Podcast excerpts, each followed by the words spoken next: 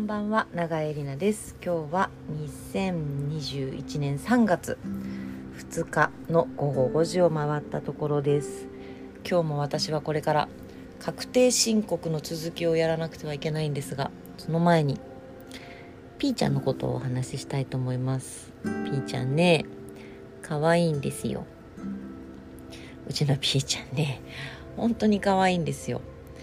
まああのペットをね飼ってらっしゃる方はもう誰でもねみんな自分のうちの子が一番可愛いと思うんですけど私もインスタとかでねあのいっぱい鳥飼さんフォローしてるし YouTube とかでもいっぱい鳥の方のね鳥を飼ってる方の番組とか見てるんですけど、まあ、みんな可愛いですよ。で単純に見た目で言えば私はね小桜インコとボタンインコっていうまあ似てるんですけどどっちも。コロッとしてねあんまり飛ばないあの丸っこいね子たちがいてその子たちが可愛いなと思うんですけど見た目では。やっぱでもねうちのピーちゃんが一番可愛いんですよ。あの初めてね自分で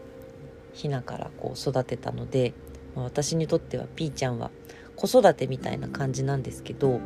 すごい大成功子育て大成功って思うとこと大失敗って思うところがあって大成功なのはですねあの、まあ、よく食べる。この子はね本当に食欲があってよく食べて健康なんですよね。なんかあの鳥って赤星インコは植物の種がねシードが主食でそれが大好きなんですけどピーちゃんはね結構早いうちから自分でご飯を食べるようになったすぐからあの獣医さんのおすすめでペレットっていうまあドッグフードとかみたいなねカリカリしたバードフードに切り替えたんですね。でピーちゃん的にはシードの方がいいんだけど、まあ、健康のことを考えるとこう栄養がちゃんと取れるペレットの方がいいのでペレットも一応食べるんですけどお腹空いてればやっぱ美味しいのはねシードの方みたいでシード大好きなんですけどちょっとしかあげないのであのシードを見るとね一目散に飛んできてバクバクバクってよく食べてくれるんです。ね。だピーちゃん最初の頃はねケージに入るのが嫌で「いや」って暴れてたんだけど「ほらピーちゃんシードだよ」って言ってシードを見せると一目散に飛んできて食べてくれるのでそういう意味では早いうちからねペレット食べれるようにしておいて。ね。よかったなと思います。もうシードがね大好きだから。失敗したなと思う点はですねあの飼い始めた時に暇すぎて私がずっと家にいたので自粛期間中でもうずっと構ってたんですよピーちゃんのこと朝から晩まで。ねそしたらピーちゃんはなんかねなんだろうね自分も人間だと思ってんのかな、まあ、人間大好きです初めての人とかにももうすぐ何分後かにはピュッと飛んでって肩に乗ってリラックスしちゃうような感じで人間にね全然人見知りをしないんだけど人間がいないと何もしない子になっちゃったんですよ。ねピーちゃんご飯もあんまり食べないしね見てるとね「あらピーちゃんご飯食べてんの?」なんつって声かけてあげるとバクバク食べるんだけどペレットも。一人ぼっちにするとね何にもしないでじっとしてるんですよおもちゃやおやつをね食べれるようにこう出しておいてあげても出かける間。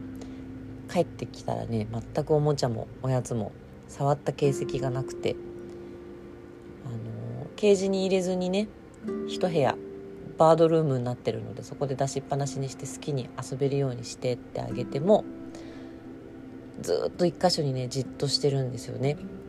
それはそこにうんちが山のように溜まってるのであここにいたんだなっていうことがわかるんですけど。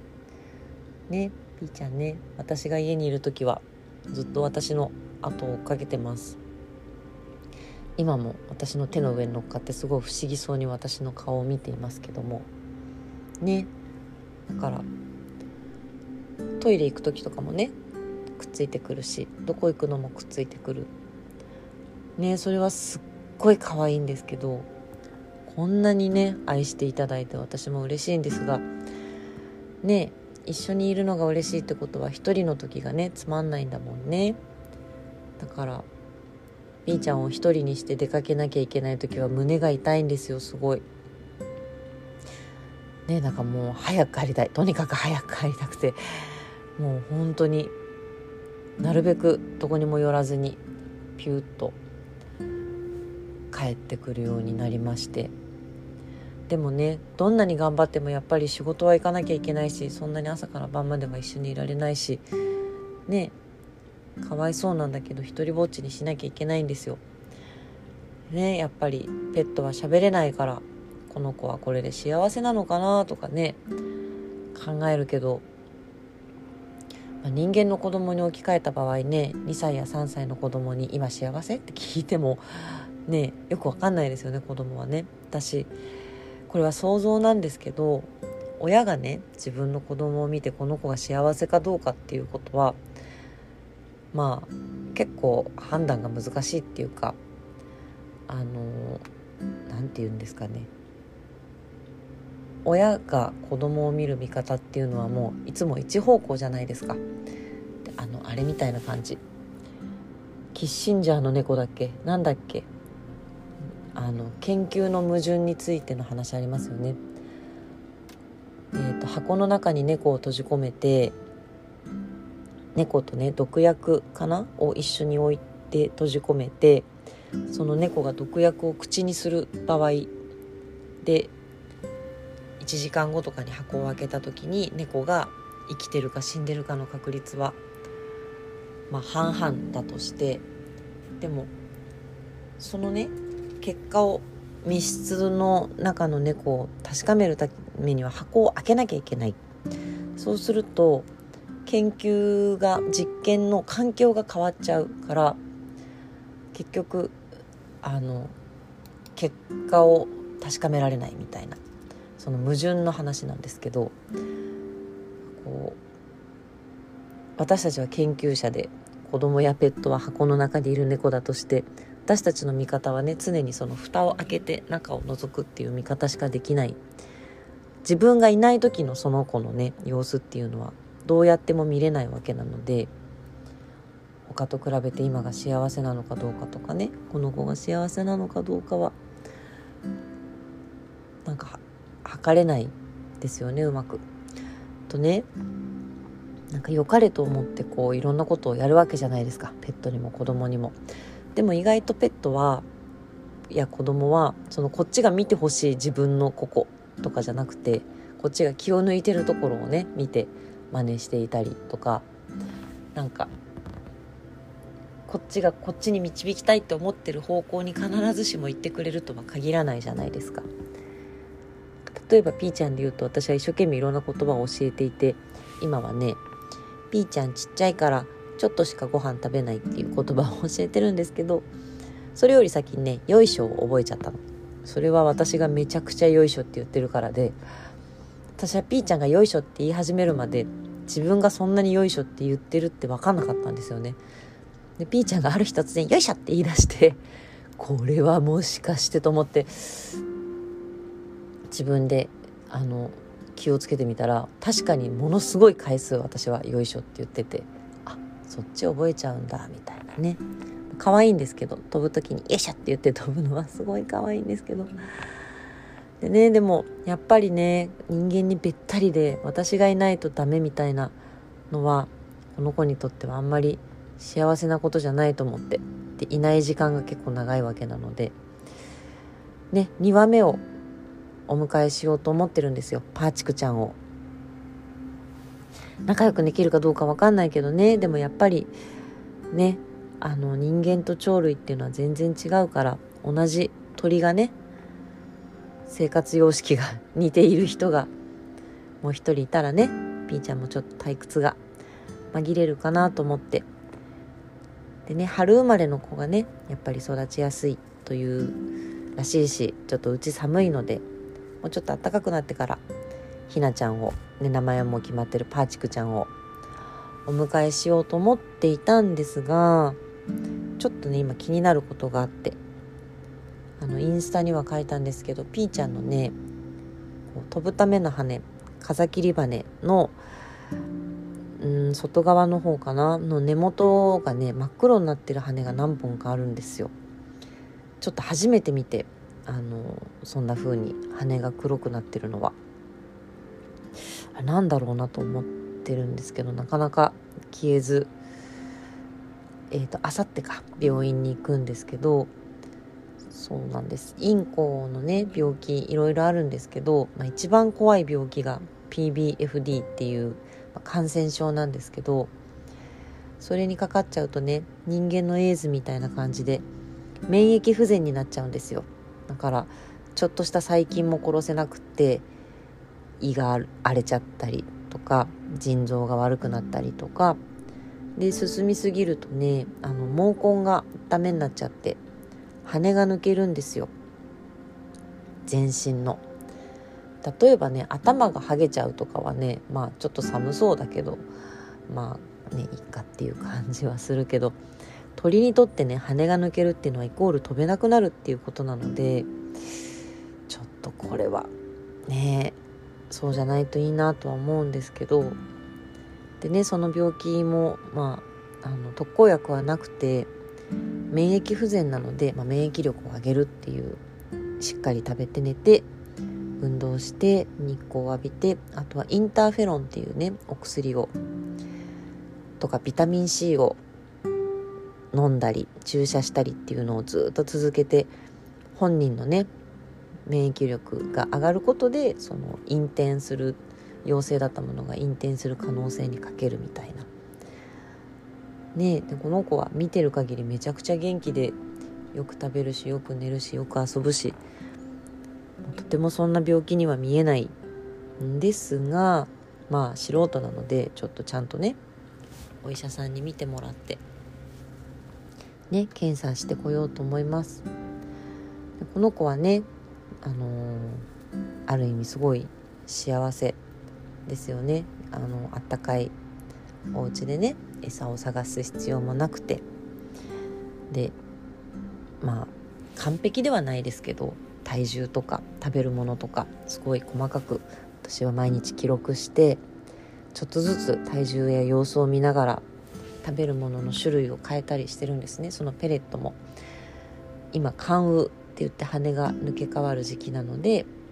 関羽気用のタンパク質とかが多いちょっと高カロリーのペレットと、まあ、普通の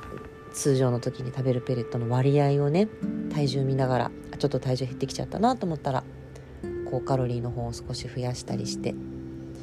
でシードをあげる量なんかもねちょっとおやつ食べ過ぎるとペレット食べなくなっちゃうのでシードの量なんかもね調節しながら。ね。でちゃんと日光浴もして運動もして綺麗なケージでね毎日寝てそういう意味ではちゃんと管理されててね事故もないし幸せ。なんだけどあのこのピーちゃんを買うことになったきっかけがですね私がその週に1回ぐらい働いている観光案内所に文鳥がいるんですよ事務所に。その子を見てて鳥って可愛いなと思ってピーちゃんを買うことになったんですけどその文鳥はね昔は事務所内でねパタパタ飛んでたらしいんですけど 大事な書類にうんちしちゃったりとかが続いたので今はその包丁話す鳥と書いて包丁カゴから出してもらえないんです。でねまあ事務所にいるので夜になったらみんな帰っちゃうし月に1回休館日があるんですけどその日は一日誰も来てくれない。でカゴから出れず遊んでもらえずちっちゃいカゴにずっといるんですよ。で自分で鳥を飼い始めるまではなんかそういうもんだと思ってたので鳥って。何とも思わなかったんですけど自分が鳥を飼うようになってこの子がねケージから出た時にすごい喜んで飛び回るのとかを見てるとやっぱりちょっと不憫でで、ね、餌もシードにいろいろねみんなあのその事務所の人が気にかけていろんなね餌を揃えてあげたりはしてるんですけど餌箱の中にこうガサッと入れっぱなしで、まあ、食べたい放題で時々それを全部ガラッと取り替えてっていう感じで食べ放題状態なんですよ。だそうするとやっぱりななんだろう。ねお腹は空かないし食べ物に困ることはないけど食べる喜びはないですよね。このピーちゃんがねシードを見た時の目の色の変え方とかを見るとどっちがいいのかなと思って。ピーちゃんはちょっとしか食べられない。本当はもっといっぱい食べたいのにちょっとしか食べられない。その代わりその食べれる時の喜びがあるのと、まあ、あの健康管理がされている。でその事務所の文鳥はいつでも食べられる。好きなだけ食べられる。でねそう。あのえり好みするんですよ。やっぱシードにも美味しいやつと普通のやつがあるので美味しいやつばっかり食べちゃうんです。高カロリーのやつ。そういうのは良くないからあのー、様子を見ながらねシードの配合とかを変えなきゃいけないんですけど本当は。でもバーッと全部入っててカナリーシードっていうね高カロリーのやつだけ先にバーって食べちゃってであとはしぶしぶ他のを食べるみたいな感じで。ピーちゃんはねちょっとしかもらえないからどんな種類のシードもねもう一粒残さず全部食べるけど。ねえ。ねピーちゃんはねそうやって構ってもらえる時間もあるけど日中丸一日ね一人ぼっちにされちゃう時間もあるし。でその事務所の文鳥はね日中は誰かが常にずっといるので寂しい環境になることはないけど、まあ、そんなに構ってもらえるわけじゃないし。ねえ。でもそれがカゴにいるのが当たり前だったらば別に鳥自身はね何とも思ってない。かもしれないしもう生まれた時からずっとそういう環境だったらねそういうもんだと思う。かもしれないんですが私がねやっぱりかわいそうだなと思っていつも構うんですよ。休憩時間とかにね。おもちゃで一緒に遊んだりとか。ちょっとね手でつまんでシードあげたりちょっとピーちゃんの豆苗を少し分けて持ってって食べさせてあげたりね。すごい文鳥さん懐いてくれたんだけどそうするとね最近ねちょっと出たいカゴから出たいっていう素振りを見せるようになってきちゃってね。ああかわいそうなこと逆にかわいそうなことをしちゃったなと。出れないのが当然だと思ってればねそういうもんだと思うのにこの人なんかすごい構ってくれるし外に出してくれるのかなってちょっと期待させてしまって。ね。私がカゴの中に手を入れるとピョッと乗っかってきて隙間からね一生懸命こう這い出そうとするように最近なってきちゃって。ねえ難しいですね。なんか前もそのペットを飼うことの矛盾についてみたいな話をしましたけどね言葉の通じない生き物をねどうやったら幸せになるのかしらっていう、ね、犬とか猫とかって YouTube とかで見てると結構表情がわかる。特に犬なんかは本当に表情が豊かで幸せなのかリラックスしてるのか。ね表情ですごいわかるし態度とかでもね。鳥はちょっとね表情がないからね。まあ、今すごい機嫌いい。それはわかるね。うん機嫌いいねピーちゃん。うんうんうんうん。なになにうんピーちゃんちっちゃいね。ピーちゃんちっちゃい。うんうんねなんかその検査してピーちゃんが PBFD じゃなければねパーちゃんをねお迎えしようとは思うんですけども2話になったら2話になったでね今1話だから結構いろんなとこにカジュアルにピーちゃん連れて行くんですけど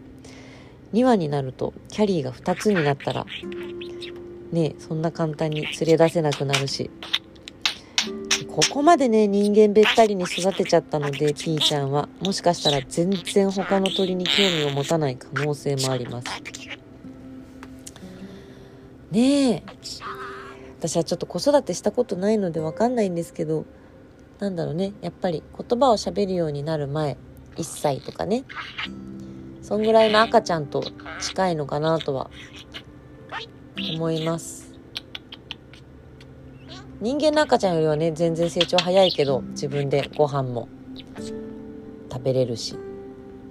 ただねこの子は永遠に自分でご飯を用意できないので人間の子供だったらねそのうちだんだんいろいろできるようになってきて高校生や大学生になったらバイトもするじゃないですか。ね早い子は中学生ぐらいからお料理だってするし、ね、そのうちいつか独り立ちして自分で生きていくわけですけどこの子は一生ね独り立ちできないから一生面倒見続けなきゃいけないんだけど、ね、それであのある方が、ね、ペットっていうのは自分の理想の子供だっていう風にね書いてらっしゃって、ね、この子はずっと子供のままなんですよ。ね。お前なんか知るかとか言って「チェッ!」とか言ってね反抗期になって一人で繁華街に繰り出したりとかもしないしねあなたはね母ちゃんの飯なんか食えねえよとか言って皿をひっくり返したりも皿をひっくり返すことはあるね今でもね。あるけど。ね。なんかね。引きこもったりとかもねあんたしないしね。そうなんです。あの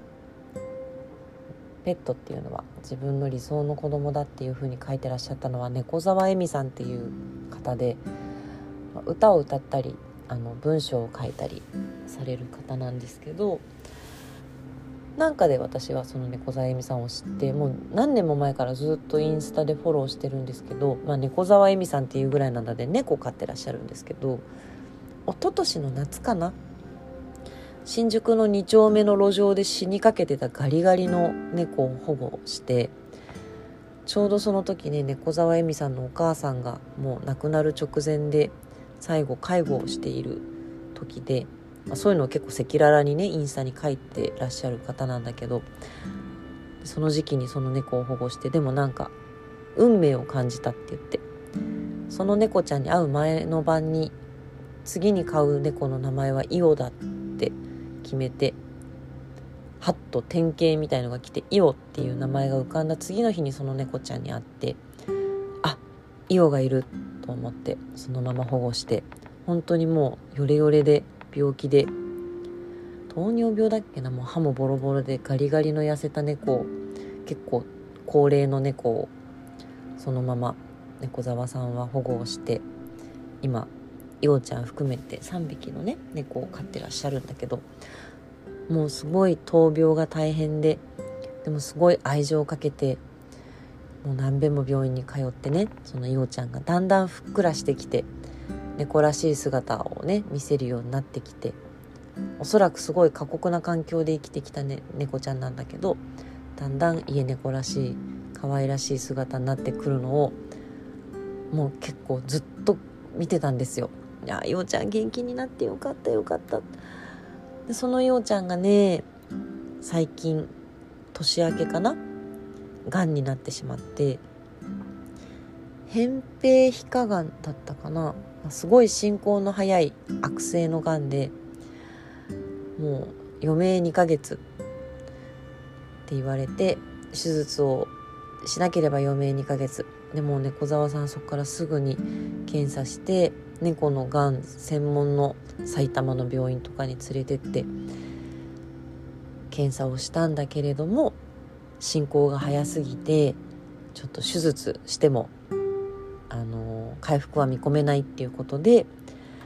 ひどく苦しくなる前に安楽死と決めて毎日ねそのインスタにようちゃんの様子をアップしてらっしゃるんだけど、まあ、間違いなくあと何ヶ月かでいおちゃんは死んでしまうわけです。で死にゆくと分かっている、ね、ペットをもうねあもうこれ話してると泣いちゃいそう。なんか人はこんなに誰かや何かを愛せるのかっていうぐらいもうすごい強い愛で見守ってらっしゃって。ねその最初の頃はがんが発覚してからはもうすごいやっぱり知事に乱れて心が。回復してほしい。死なないでほしい。どうにか治してあげたい治してあげたいっていう方向ですごいいろいろやったんだけどある時いや違う。もうねその辛い思いをいっぱいしてきたいおちゃんを病院に入れて知らない人に囲まれてチューブつながれてカゴの中でね真っ暗な病院で夜を過ごしなんてそんな時間を過ごさせてはいけない。何も変えないいつも通りの日常のまま本当に苦しい。ひどくなる時に私がいおちゃんの最後の日を決めるって言って。ね、毎日毎日もうここからはイオのことばっかりになります。ごめんなさいって言って毎日5個も6個もイオちゃんの様子の写真を上げてくださるんだけど私はそれを今本当に手に汗を握るような気持ちで見ていて。ね私の場合はちっちゃな鳥さんだけれども同じですよ。この子がね病気になったらもう私も何も手につかなくなっちゃうと思うしねできることは何でもしてあげようと思います。もうそれはなんかね理屈じゃないっていうかね愛ですよピーちゃん。ただねその本当に猫、ね、可愛がりよしよしよしよしってすることだけがいいことではないしやっぱね鳥らしく鳥は鳥らしく鳥の仲間とね楽しく過ごす方がいいので今このね常に私の周りにべったりいてくれるのはめちゃくちゃ可愛いんだけどやっぱり私がいないとダメっていう状態は良くないのでねもうちょっと鳥らしくね仲良くできるといいんだけどね次の鳥ちゃんとねしてほしいなと。ね、そのためにはまずはね検査してね病気じゃないことを確かめないといけませんすごい高いんですよその PBFD の検査ね。でもしょうがないね。検査してもらわないといけないね。それもね PCR 検査っていう PCR 検査するんですよ。P ちゃん知ってましたか？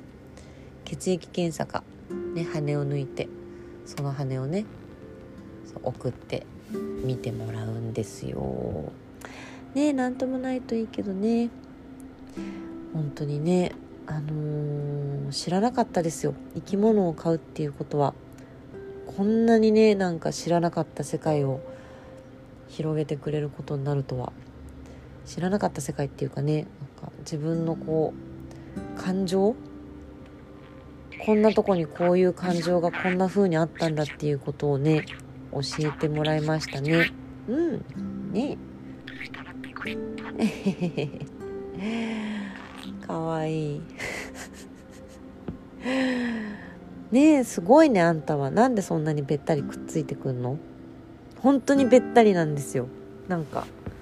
ね。映画のなんかキャラみたいだよね。さっき私はちょっと20分ぐらいお昼寝したんですけどよしお昼寝しようと思ってこたつのところにね横になると遠くで遊んでたのがタタタタタタタタタって走ってきて枕の私の枕の耳元にペトッとくっついてきて私が寝てる間ずっとそこにいるんですよ。なんか可愛くないですか？すごいですよね。私のほら性格とかねいろんな態度とか行動とかねどこまで見てんのか分かんないけどこの子はなんか無条件に好きですってまあ、好きなのかどうか分かんないけどただ不安で近くにいるだけかもしれないけどねでも無条件でくっついてきてくれるわけですよ。なんかシンプルでねこの子は本当に。ね朝起きてうんちしてご飯食べて歌って遊んでご飯食べてうんちして寝るだけだもんね。毎日同じご飯食べてね。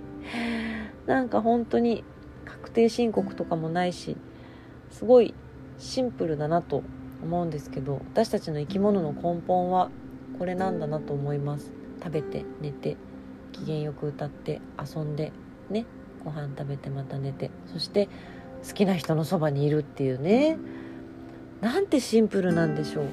人生で大事なのはそれだけなんじゃないかとピーちゃんを見てると思います。本当に私はね自分の仕事を愛していますけれどもワークショップの仕事とかね舞台の仕事とか本当に好きですけどなんかお金の心配とかがなくて家とかもねあ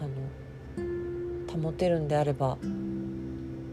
鳥と生活するだけであの結構もう後の人生いいかなっていうぐらい。ピーちゃんが来てからね私は映画を見なくなりましたね。前からそんなに見る方じゃないけど今ももう見ようと思っても途中でねやめちゃって途中になってる映画が今山積みになっててついこの前やっと最後まで全部通して見れたのはあのテネットですね。クリストファー・ノーラン監督私好きなのですっごい難しかったけどテネットだけは見たいと思ってこう最後まで見ましたがあとはね映画を見たり本はちょっと読んでますけどピーちゃん見てる方が面白いんですよね。なんか飽きないピーちゃんが今何考えてんだろうか？この子の今の行動はどういうことだったんだろうか？そういうことを考えながらねピーちゃんを眺めているのは全然飽きないですね。なんか私も人間がどんどん簡単になっていくような気がします。ねえ。ね幸せって何だとか今幸せかどうかとかね。そんなことを考えないで済むっていうことがきっと幸せなんじゃないかなと思いますね。かわいい。今喋ってる間中ずっと私の指の上に乗ってですねずっと私の顔を見つめ続けてるんですよこの子は。ね人差し指1本にちょこんって乗るんですよ。34.5g だったね今日はね。ちょうどいい体重だね。かわいい。だ赤星インコのね悲しいところは体を触られるのを嫌がるのでこうゴシゴシ撫でたりあんまりできないですよね。ワンちゃんとか猫ちゃんは撫でれるのが羨ましいです。ピーちゃんもね撫でたいけどほっぺをちょっとカキカキするぐらいしか許してくれないので本当は撫で回したいんだけどそれができないのが寂しいけどでも本当になんかねえあんたは妖精みたいだね。指の上に乗るちっちゃい黄色と青の生き物が 常にそばにいるんですよ。なんかねあ鳥が鳥が私の肩に乗っかっているみたいな毎日新鮮にはってなりますよ。こんなね動物がこんなにいつも近くにいるなんて知らなかったよ。他の石星さんはどうかわかんないですけどね。この子は本当にずっと私のそばにいます。かわいい。ねえ。どうしましょうこんなに愛されちゃって。ね。だからねこれにこのなん信頼に全幅の信頼にね応えてあげたいなと思いますね。裏切ることのないよう。ねピーちゃんをね捨てたりしないですよ私は。ということで何でもない何でもないピーちゃんかわいいみたいな話をまた30分もしてしまいましたけれども。ねえもうちょっとねドライにここまでベタベタじゃなくて私が。もうちょっとドライにねできたらいいんですけど。なんかね私が喋ってんのが不思議なのかな？ずっと見つめてるんですよ私の顔を至近距離で。どっか行かないのピーちゃん。他のとことかに。かわいい。あらくしゃみ出ちゃったね。うん。ねえお羽が黒いですね。これ何ともないといいんだけどね。ね本当に。神様は。ねなんて美しい生き物を作ったのか。鳥ってすごいですよ。飛ぶんですよ。当たり前だけどね。もうすごいなと思います。さあもう30分も話したんですが私はこのポッドキャストを始めて以来今初めてこれアップするのやめようかなって ちょっと思ってます。こんなどうでもいい話を30分も人に聞かせてはいけないのではないかと思って一応録音しますがちょっと保留にしようと思います。これがもしアップされたのならああ出そうと決めたんだなと思ってください。それではまた。